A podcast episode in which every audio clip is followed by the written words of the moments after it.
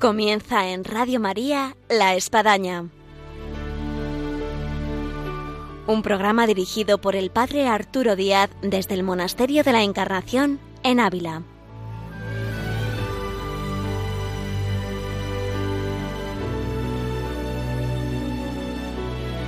Hola, buenos días, les habla el Padre Arturo Díaz, bienvenidos a La Espadaña. Más de algún oyente estará esperando la vida y obra de San Juan de la Cruz como todos los últimos meses en este programa de La Espadaña, pero hoy hay una variación y es en razón de que tenemos por delante ya nada, en pocos días o algunos ya están de camino, la JMJ en Lisboa, Portugal y estamos aprovechando que tenemos algunos jóvenes en nuestro alrededor del monasterio de la Encarnación para poder de alguna manera calentar motores de lo que va a suponer este encuentro mundial con el Papa en esa tierra de los pastorcitos en Fátima. Así que pasamos nuestros micrófonos a estos jóvenes que están yendo a la JMJ y este va a ser nuestro programa porque del próximo viernes ahí ya sí vendrá la vida y obra de San Juan de la Cruz.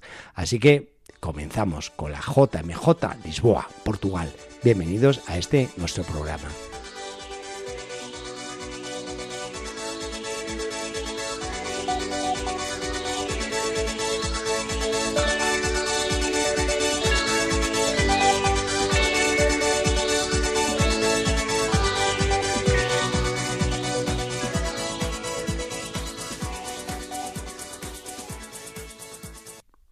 Hola, buenos días. Buenos días. Tenemos con nosotros a dos jóvenes, dos chicas que van a ir al JMJ. ¿Y qué son? ¿Los presentáis a nuestros oyentes? Yo me llamo Marta Botella, soy de ASPE. Y ¿Cuántos años tienes? ¿De Tengo do- 17 años. Vale, ¿y qué has estudiado? ¿Trabajas? No, he terminado selectividad y en septiembre empiezo la carrera de magisterio de primaria. Qué bien. ¿Y está contigo? Pira. Yo soy Pilar Salamanca, eh, tengo 16 años y acabo de terminar cuarto. El año que viene empiezo primero de bachillerato. Y De- soy de Madrid. De eso, de Madrid. Y estábamos diciendo al inicio de nuestro programa que este programa de la espadaña del día de hoy eh, tiene como ambientación la JMJ, porque son millones de personas, de jóvenes que están interesados, que están por ir y queremos hacer llegar a todos los oyentes de Radio María pues este aire de la JMJ que está ya tocando la campana para ir acudiendo. Una pregunta porque se os ve jóvenes, vosotras no habéis participado en ninguna JMJ, ¿no? No.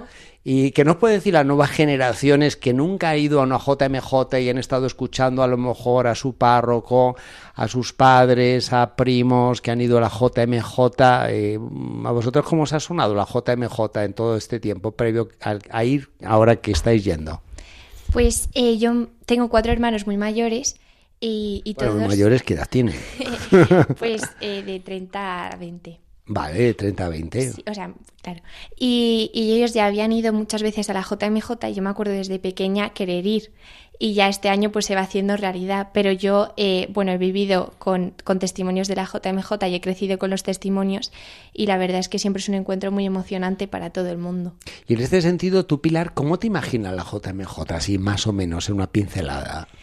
Pues eh, al final de, de todas las veces que me han contado mis hermanos sus experiencias, pues sé que al final es un encuentro con, con muchísimos jóvenes que, que te entienden porque viven la fe como tú y, y poder compartir ¿no? Eh, ese amor a Dios con, con gente que te entiende, que, que no eres un bicho raro, ¿no? que ahí ves que hay muchos más como tú. Claro. Y yo te preguntaría a ti, Marta, que tampoco has ido a la JMJ, pero tú estás en ASPE en algunas comunidades eh, neocatecumenales, Sí, ¿no? estoy en el camino neoca- neocatecumenal. ¿Y va- cuántos vais a ir para Pues JMJ? de mi parroquia, si no me equivoco, en torno a unos 100. Unos 100. Y tú también has escuchado mucho la JMJ, me imagino, en las Sí, comunidades, sí, ¿no? Sí, siempre. De hecho, desde los preparativos, que si no me equivoco, desde octubre o noviembre eh, estamos con los preparativos y siempre pues con muchas ganas de ir y, de ver lo que te vas a encontrar allí, que claro, pues los que no hemos ido nunca vamos como un poco a ciegas, pero también con los testimonios de otras personas, ¿no? Y también eh, es un servicio de apostolado. ¿no? Con, con otros jóvenes, o sea, es, es un tiempo en el que específicamente te olvidas de ti, porque claro, si una persona necesita ayuda, pues lo que vas a buscar, o sea, lo que vas a hacer es ofrecérsela. Entonces, es vamos, también espero encontrarme eso y, creo que nos puede ser muy de ayuda, de mucha ayuda a los jóvenes, sobre todo por eso también, como lo ha dicho Pilar, eh, de, encontrarnos allí eh, muchos jóvenes que vivimos la fe y que es difícil, bueno, no es difícil encontrarlo, pero sí a lo mejor en el ambiente que hoy en día pues nos rodea es, es difícil como encontrar este tipo de, de vivencias. Tú has comentado, eh, Marta, de estos preparativos para la JMJ. Me consta, porque yo también estoy yendo y he estado durante el curso y el año animando para prepararnos lo mejor posible, que ha habido grupos y jóvenes que van muy bien preparados. Hay otros por lo que sea, porque viven en la distancia, en un pueblo donde nadie iba, en fin, en otro país, y, se van a subir al autobús y van a llegar ahí a la JMJ.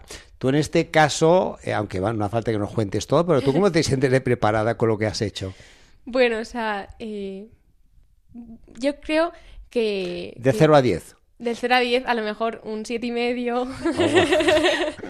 Oh, está bien, ¿eh? Porque generalmente a mí me pasaba a nivel de estudios, siempre las chicas tiraban para abajo, uy, me ha salido fatal el examen, me ha salido fatal, y luego llegaba la nota nueve y medio. Sí, también, por ejemplo, en el camino neocatecumenal se han hecho eh, encuentros eh, de escrutes para escrutar la palabra y como ir preparando el corazón para ese encuentro con Cristo, realmente, porque el Papa nos va a dar una palabra que viene de Cristo, ¿no? Entonces, eh, en ese aspecto veo que sí que nos han preparado muy bien y, creo que puede ser una experiencia muy bonita, la verdad. En tu caso, Pilar, tú que estás en Madrid, en Torrelodones, en una parroquia, en un colegio, eh, ¿tú cómo te has visto preparada para la JMJ? ¿Tú eres de la que te subes al autobús? Eh, bueno, yo también soy del camino neocatecumenal, entonces eh, también igual que Marta, yo también he tenido los escrutes, que aparte, pues como ha dicho ella, para, para ir haciéndonos a la palabra de Cristo, también han sido para conocernos entre los jóvenes. Y, la verdad es que yo me siento muy preparada, pero no por mí, sino por mis catequistas, que se han esforzado mucho en, como decía Marta, que vivamos este tiempo pues con gran abnegación y olvidándonos de nosotros mismos y solo pendientes de lo, lo que nos tienen que decir. Entonces, eh, yo me siento muy preparada, pero vamos, que no por mí. Tú hablabas, eh, Pilar, de la ambientación de lo que es compartir la fe, de encontrarse con más de un millón de jóvenes y yo creo que quizás tocamos los dos millones para esta JMJ de Lisboa, Portugal. Y en este sentido lo que es vibrar con tantísimos jóvenes. Hay momentos en nuestra vida cristiana que yo siento que necesitamos soledad, silencio, sagrario. Eh, y hay otros momentos como que necesitamos, pues eso, la procesión, la iglesia abarrotada, llena, eh, una manifestación de la fe en la calle. Eh, en este aspecto eh, nos vamos a encontrar momentos que vamos a, tener la necesidad de decir, a ver si hay un sagrario por ahí que no haya nadie y esté tranquilo. Pero ¿tú, tú cómo sientes, y más en este ambiente juvenil, el poder vibrar en la calle con la fe? Que a veces vivís pues un poco a la escondida. Pues yo realmente, pues eh, desde pequeña tengo gran admiración por la JMJ, pero este año sobre todo me estoy dando cuenta, eh, al ir preparándola, de la oración que hay detrás. Y creo que el ambiente, y como decía, que hay veces que necesitamos el sagrario, hay veces que necesitamos el ambiente, el ambiente de la JMJ y todos los frutos que da, yo me estoy dando cuenta este año que se debe totalmente a la oración. O sea, toda la iglesia, vamos, las peticiones del Papa de que nos encomienda todos los meses, ¿no? Siempre incluían a la JMJ. Yo en, este verano que he estado en Portugal, se ve a todas las parroquias rezando, todo Lisboa preparado, eh, bueno, todos los conventos que conozco, eh, este mismo, las carmelitas no han parado de rezar por los frutos. Y yo creo que el ambiente que hay detrás y todos los frutos que da es por eso, por la oración. Entonces, seguramente yo más de una vez quiera un ratito en el sagrario, pero al final el ratito en el sagrario lo tenemos que vivir antes y luego allí estar al ataque. Efectivamente, yo creo que tú no sabes un telón que está ahí Muchas veces los medios de comunicación, las mismas personas y jóvenes se quedan en lo que ven sus ojos, pero hay algo atrás. Y es esta fuerza espiritual de lo que es una iglesia orante que hace auténticos milagros. ¿Cuántas vocaciones han decidido una JMJ? ¿Cuántos reencuentros en la fe se han tomado en una JMJ? Eh, cuántas personas han admirado a los jóvenes en su evidencia de fe en situaciones nada fáciles como es pues por verse desprovisto de agua, de comida, de estar caminando kilómetros y, de no percibir quejas, lamentaciones, ni encontrarse una ciudad llena de basura, en fin, cuántos aplausos ha habido a nivel mundial de, de de, lo que ha sido pues el poder ver a una JMJ en, en, su comportamiento, en su acción y lo que la JMJ luego en el tiempo ha tenido repercusión en la vida de muchas personas. Así que desde aquí animamos desde estos micrófonos de Radio María a todos aquellos que no puedan ir y aquellos que ya tienen más de 35 años y no tienen la edad para ir, que, que, no dejen de estar presente a través de la oración y que se puedan seguir llevando adelante esos milagros increíbles, maravillosos que se dan en la JMJ. Y hay algo muy importante en toda JMJ, que es la presencia del Papa. Como cada JMJ se ha visto marcada por, esa presencia del sumo pontífice en ese tiempo, lo que ha supuesto la figura de San Juan Pablo II, del Papa que nos ha dejado en unos meses, Papa Benedicto, ahora el Papa Francisco. ¿Vosotros habéis visto en vivo así, en directo, al Papa Francisco alguna vez? No. No, bueno, pues esta es una ocasión, tenemos aquí nuevas generaciones, donde pues está la ocasión de que hoy pues, me voy a encontrar con esa figura blanca, con, con, ese vicario de Cristo en la tierra. Eh, ¿Cómo os imagináis un poco ese momento donde tú estás ahí apretada, cansada después de días y que, que, viene el Papa móvil y que, que, pasa el Papa y que se te queda mirando y que te da la bendición? ¿Tú qué te lo imaginas, Marta? Bueno, yo me lo, me, lo imaginé muy emocionante, la verdad, porque ese momento, o sea... Parece que se te salen ya las lágrimas. que también lo ha pasado. muy emocionante ese, ese momento y imagino que será así, no, no cabe duda, incluso mil veces mejor. Pero también con el paso de, bueno, los papas que han ido a lo largo de los años, también veo como lo que hablábamos antes de la oración, de cómo cada uno en su entrega al Señor y en la oración diaria, cómo el Señor eh, le va diciendo a cada uno lo que quiere que transmita en ese momento a los jóvenes. Y creo que en ese sentido eh, va a ser de gran ayuda para todos, porque, porque vamos, todo hoy en día lo necesitamos muchísimo y creo que vamos, va a ser muy emocionante en ese sentido. Hablando del Papa y por tanto del pastor, de los pastores, tenemos los obispos.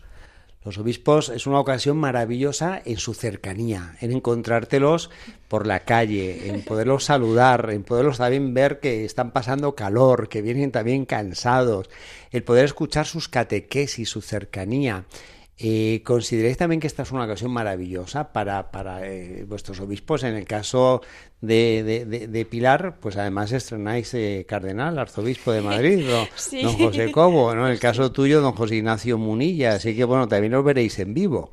Bueno, pues para mí la verdad que también es muy emocionante, como decía Marta, pero pero a mí es que la iglesia me parece maravillosa, entonces el poder encontrarnos ¿no? con nuestros pastores, bueno, con el vicario de Cristo lo primero, pero eh, con todos nuestros pastores y eso, Padre, pues la cercanía que van a tener, la oportunidad que tenemos de poder conversar con ellos, ¿no? que a veces parece que es el obispo y que no le vas a tocar nunca, ¿no? Pero, pero no, que son personas y además que son pues que es nuestra iglesia, entonces eh, pues sí, va a ser realmente emocionante seguro.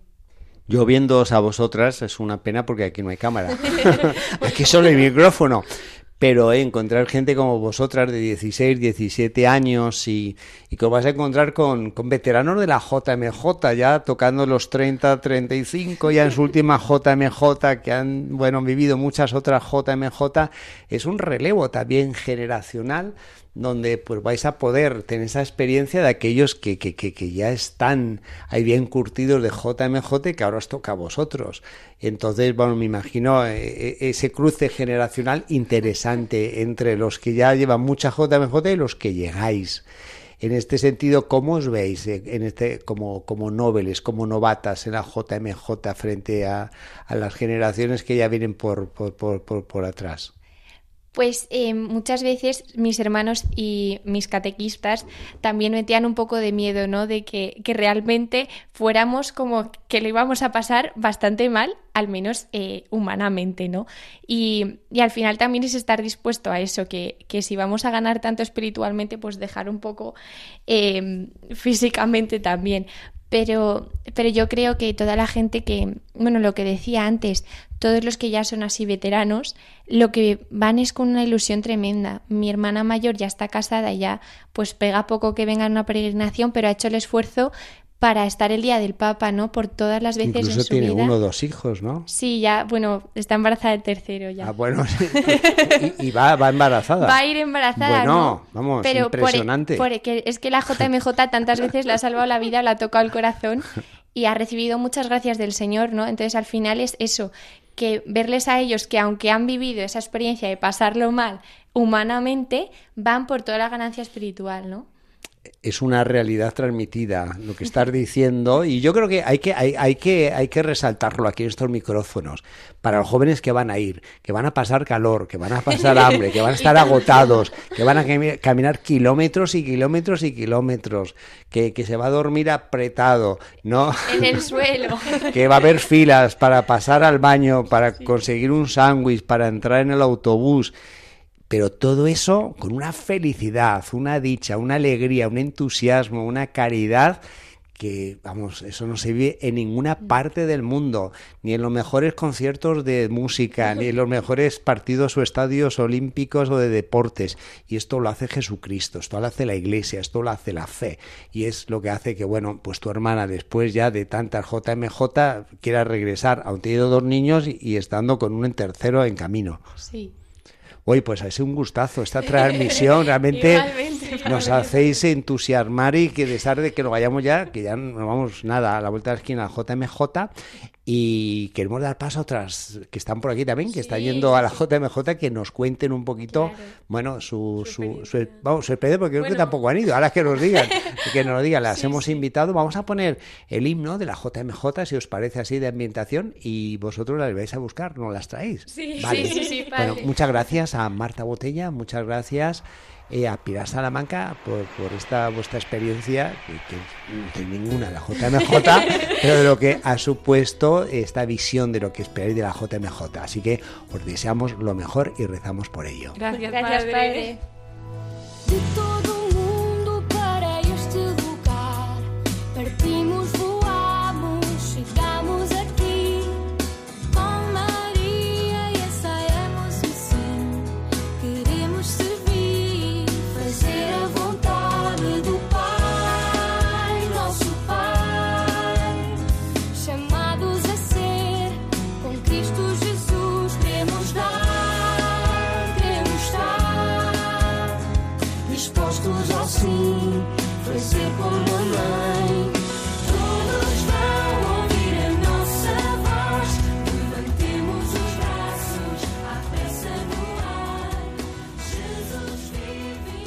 Tras esta música de la JMJ de Portugal Lisboa, seguimos con esta ambientación de la JMJ que ya se está encaminando y que hay muchos jóvenes que van camino de esos lugares, de esas diócesis y luego en Lisboa del encuentro con el Papa.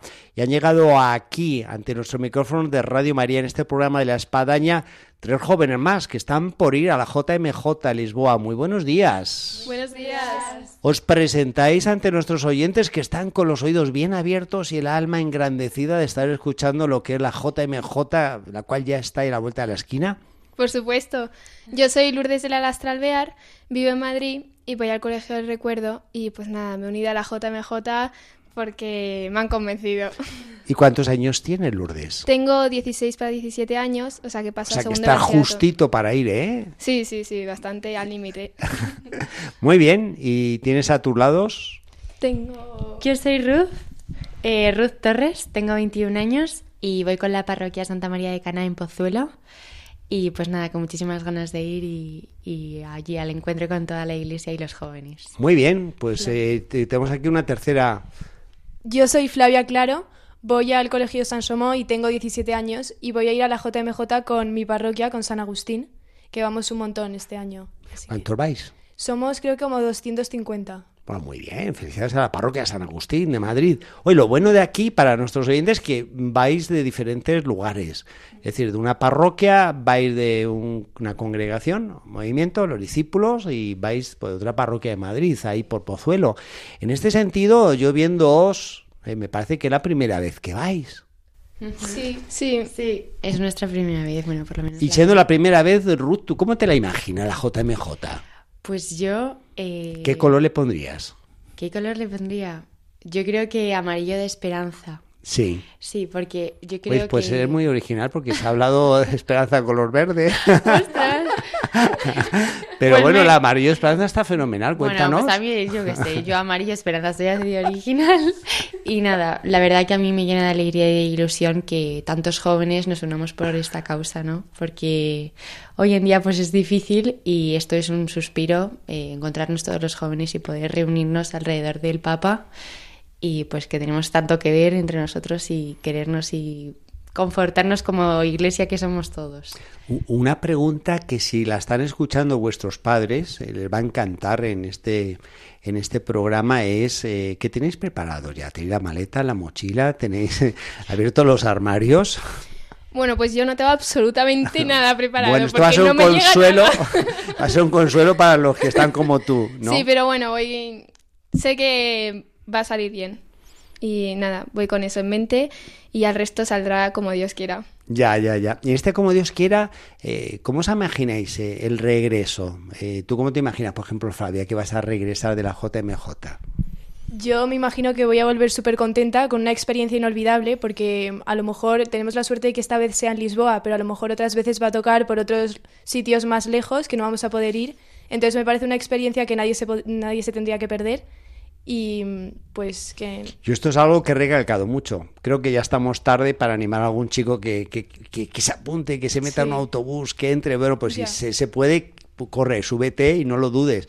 Porque efectivamente la próxima JMJ no sabemos dónde va a ser ni cuándo. Se anunciará el último día de la JMJ en Lisboa, pero vamos a poner una imaginación que es en Tokio, Japón. Uh, y que te va a costar en vez de 400, 500 euros como la de esta más o menos, porque te cueste eso 2.500, 3.000 euros. Y además, a lo mejor por fecha resulta que hoy pues que es en enero.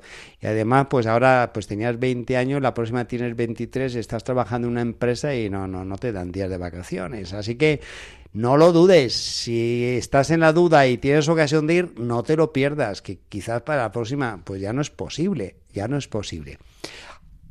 Hay un ambiente que yo quisiera tocar por vuestras procedencias diferentes y que nos hemos visto aquí en el de la Encarnación, en este camino a JMJ, en que va a descubrir todavía más la iglesia, de lo que va a suponer el encuentro, pues sea en iglesias, parroquias, en comunidades de, de Brasil, o de Portugal, en Brasil también se habla portugués, pero bueno, en, Portugal, y, y de lo que va a ser el contacto con el Papa, con los pastores, con los obispos, momentos únicos de, de rosario, de, de adoración, de silencio, de celebración eucarística. Eh, esa iglesia que, que se os va a abrir y que tal vez vais a descubrir y que pues va más allá de lo que a veces uno ve en su límite, eh, que a veces eclesiástico, que es su pueblo, es, es su parroquia, es su comunidad, es su párroco y bueno, y aquí vais a ver la variedad y en ese sentido la riqueza de, de- de lo que es la iglesia. Eh, ¿qué, qué color le ponéis a esto? ¿Quién se anima a poner color? Venga, Ruth. Ponle otro color. Pues no sé, ahora sí que sí verde. Verde, vale. No, no sé. Bueno, eh, yo la verdad es que le pondría el verde por la esperanza otra vez. Lo vuelvo a recalcar. La verdad que me parece súper bonito eh, la oportunidad que nos, la- nos da la JMJ de unirnos los jóvenes de todas las partes del mundo, todas nuestras procedencias, pues nuestros caracteres, nuestras, yo qué sé, todo. Y que mm, yo creo que es súper bonito. Además, todas las edades, porque aunque sea la JMJ, también vienen muchos adultos, hay sacerdotes de jóvenes, más mayores. O sea, es como un remix y, y yo creo que no hay mejor definición de, de lo que es la iglesia que la JMJ. Yo aprovecho, Ruth, que tú eh, mencionas a los sacerdotes. Sí. Eh, no sé hasta dónde yo siendo sacerdote puedo decir esto, pero yo, yo lo voy a decir, no, no, no puedo por menos. El, testimonio, el ejemplo de los sacerdotes en la JMJ, a mí es algo que, vamos, me ha entusiasmado, me ha impresionado. Me ha puesto incluso la situación, si yo hubiese tenido 16 años y me encuentro con estos tipos de sacerdotes, es que, bueno, me hubiese ido al seminario corriendo, en razón de ver su entrega, ver su alegría, verles agotados, verles con tanto ánimo, con tanto entusiasmo. Y no solamente en esos días de la JMJ, que es que eh, pues ha estado todo el año trabajando para hacer posible la, La JMJ en su parroquia, en su colegio, en su movimiento, en su grupo. En fin, un aplauso aquí en este sentido a todos los sacerdotes que han preparado la JMJ, que van a vivir la JMJ y animarles en el testimonio que tienen que ofrecer. Se han sentados por horas ahí confesando y pidiéndose a lo mejor cosas preciosas y estás ahí sentado y que no se acaba la fila y no se acaba la fila o también en, en- en situaciones en las cuales pues, pues tienen que acompañar a alguno que se ha puesto enfermo o tienen que asistir a algún tipo de encuentro, de reunión, en fin, un aplauso y, y sin duda alguna eh, un percibir estos sacerdotes cercanos que, que la Iglesia nos coloca. Sí, la verdad es que eh, yo conozco varios testimonios de amigos de por lo menos mi parroquia, bueno, y también de otras, eh, que han llegado a la JMJ gracias a los esfuerzos de los sacerdotes, los ánimos, eh, los ánimos, bueno, todo, ¿no?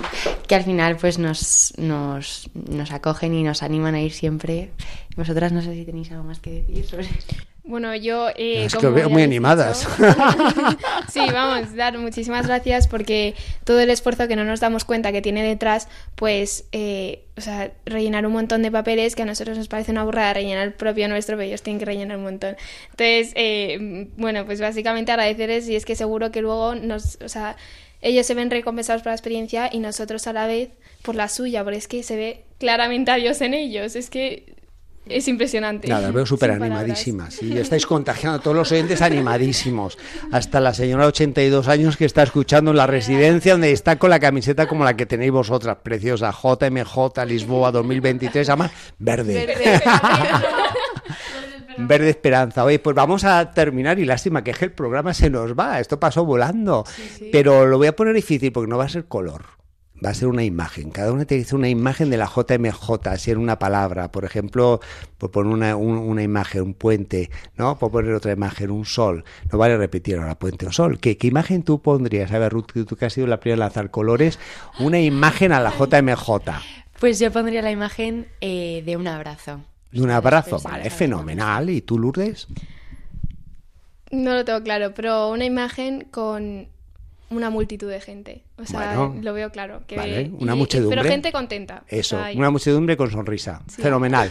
A ver, te lo han puesto difícil. Flavia, Yo me cuéntanos. imagino como una adoración, entonces eh, Jesús que está expuesto y todos arrodillados rezando. Bueno, oye, qué imágenes tan bonitas habéis puesto, ¿eh? Sí, sí. Fenomenal, pues nos vamos con esas imágenes, con esos colores, ¿eh? verde, amarillo, y con esa sonrisa que traéis y este entusiasmo que nos dejáis. Muchas gracias, Flavia, muchas gracias, Ruth, muchas gracias, Lourdes. Hoy es que el sueño de la JMJ sea una realidad y que nos veamos en medio de esa muchedumbre con sonrisa, de esa adoración, que nos veamos en ese amarillo, en ese verde, en, en estos días de la JMJ. Muchas gracias. Gracias, Padre. Adiós. El- Ánimo. Pues con este ánimo nos vamos y este ánimo que contagiamos a todos nuestros oyentes en este otro programa hoy, en este viernes dedicado a la JMJ y desde aquí, en este entusiasmo, unidos en oración para hacer realidad el milagro una vez más de lo que es la figura del Papa, lo que la presencia de la Iglesia de Jesucristo entre nosotros en medio de los jóvenes. Desde Radio María La Espadaña, un saludo y hasta el próximo viernes. Dios mediante, os esperamos.